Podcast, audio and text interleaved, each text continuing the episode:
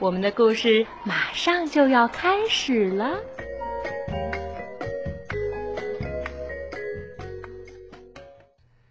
小朋友们好，我是罗宁叔叔。今天我要给大家讲一个神农尝百草的故事。这个故事选自中国神话故事，由聂作平编著，四川出版集团、四川美术出版社出版。传说远古的时候啊。没有医生和医术，人们一旦有了病，就有性命之忧。这个时候出现了一个叫神农的人。这个神农啊，他生下来就长着一个水晶般透明的肚子，隔着他的肌肉就可以看到肚子里的五脏六腑。神农呢，看到人们被疾病所威胁，心里非常痛苦。他暗暗的打定了主意，要解除民众的病痛。有一天，他偶然间看到自己透明的肚子，顿时恍然大悟。神农就想：这世界上有各种各样的花草树木，它们各自有各自的特性。要是都拿来尝一遍，看看它们在肚子里产生的作用，不就明白哪些植物是有益的，哪些是有害的了吗？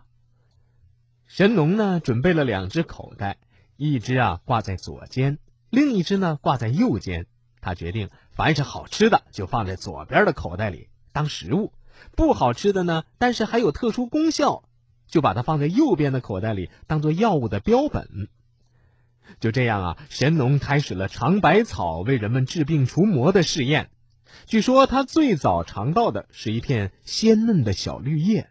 当他把这片小绿叶吃下肚子之后啊，他看到这个叶子呢，在自己的肚子里上下来回洗擦，把肚子里的各个部位啊都来了个大扫除，洗得清清爽爽，十分舒服。神农很高兴，就把这种小绿叶命名为茶，这也就是人类食用茶的开始。还有一天啊，神农采到了一朵像蝴蝶一样的淡红色的小花。这个叶片像鸟的羽毛，看上去很美，闻起来呢有一股清香。神农把它吃进嘴里，那个草啊立刻就散发出一阵甜味儿。这种草呢被神农命名为甘草。在尝百草的过程当中，更多的时候神农尝到的都是一些有毒有害的草。每当他透过水晶肚子看到这些毒草在起副作用的时候，他就立刻吞下一大把茶叶。以便减轻中毒的危险。据说，在神农的一生中，他左边的口袋共装有花草四万七千种，右边的口袋是多达三十九万八千种。可是啊，还远远没有把天下的花草都尝个遍。神农生命的终结也是因为尝百草。那天，他看到一朵像是小茶花的黄色小花，叶子在风中一开一合。神农觉得有趣儿，就采下来放进嘴里吃了。但是啊，这个东西刚吃进他的肚子，他的肠子立刻就一节一节的断开了。神农也因此不幸去世。这种毒草被后人命名为断肠草。小朋友们，你们知道吗？神农还有一个名字叫炎帝。后人之所以尊崇神农，除了他尝百草的功绩之外，还在于他是农业的发明者。那个时候啊，大地上生活的人已经很多了，不过只是靠采集水果和打猎捕鱼，已经没有办法养活越来越多的人口了。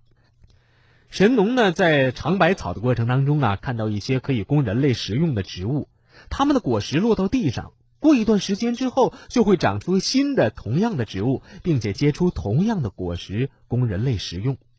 就这样，神农在不断观察和总结的基础上，终于发明了农业，这也是他的名字“神农”的来历。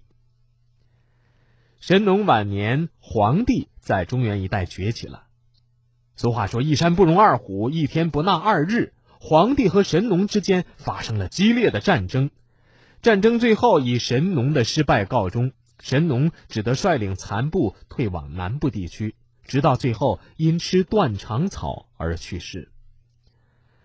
神农死后，他的伟大功绩使得其飞升成神，而天帝也赐给他一根神奇的鞭子，只要用鞭子抽打世上的草木，就可以从这根赤色的鞭子所显示出的颜色来判断出这种被打的草木是否有毒，而神农的事业也得以继续进行。神农啊，在天上被任命为掌管南方的妖帝，同助手火神祝融一起治理南方一万两千里的地盘，掌管一年四季中的炎炎夏季。神农还有三个女儿，这三个女儿的命运呢，颇具传奇色彩。他的大女儿没有留下名字，我们只知道这个女孩子对于修炼之类的事情很感兴趣。当时呢，神农手下有一位掌管雨水的官员，叫赤松子。这个赤松子啊，在长期的修炼当中，经常服食一种叫水玉的丹。日积月累，他的身体发生了奇怪的变化，最后跳进大火里，身体被焚烧的干干净净，却脱胎换骨，成了神仙。神农的大女儿对赤松子十分敬仰，在赤松子得道之后呢，他便跟随这位仙人呢，后来在西王母住过的一间石屋里修炼。他服用了水玉之后，再经过和赤松子一样的烈火焚身，也修成了正果，一直和赤松子一起云游四海。神农的二女儿叫瑶姬，这是一位多情而美丽的少女，但是天妒红颜。瑶姬刚刚进入青春期就去世了，他的灵魂不甘心就此泯灭，随风化作一株瑶草，并且开出美丽的黄色花朵，结出甘美的果实。天帝十分同情瑶姬的遭遇，就封她做了巫山的云雨神。早晨，她化作朝云，漫游在山谷之间；傍晚呢，则化作潇潇的暮雨，淅淅沥沥的下个不停。神农的小女儿叫女娃，女娃喜欢游泳，但是没想到却在东海里被淹死了。女娃阴魂不散，化作了一只鸟，名叫精卫。她为了报复大海吞没自己的生命，发誓要把大海填平。她不断衔着石头和树枝扔到海里，终生也不肯停止。好了，小朋友们，今天的故事啊，就给你讲到这儿，我们明天再见。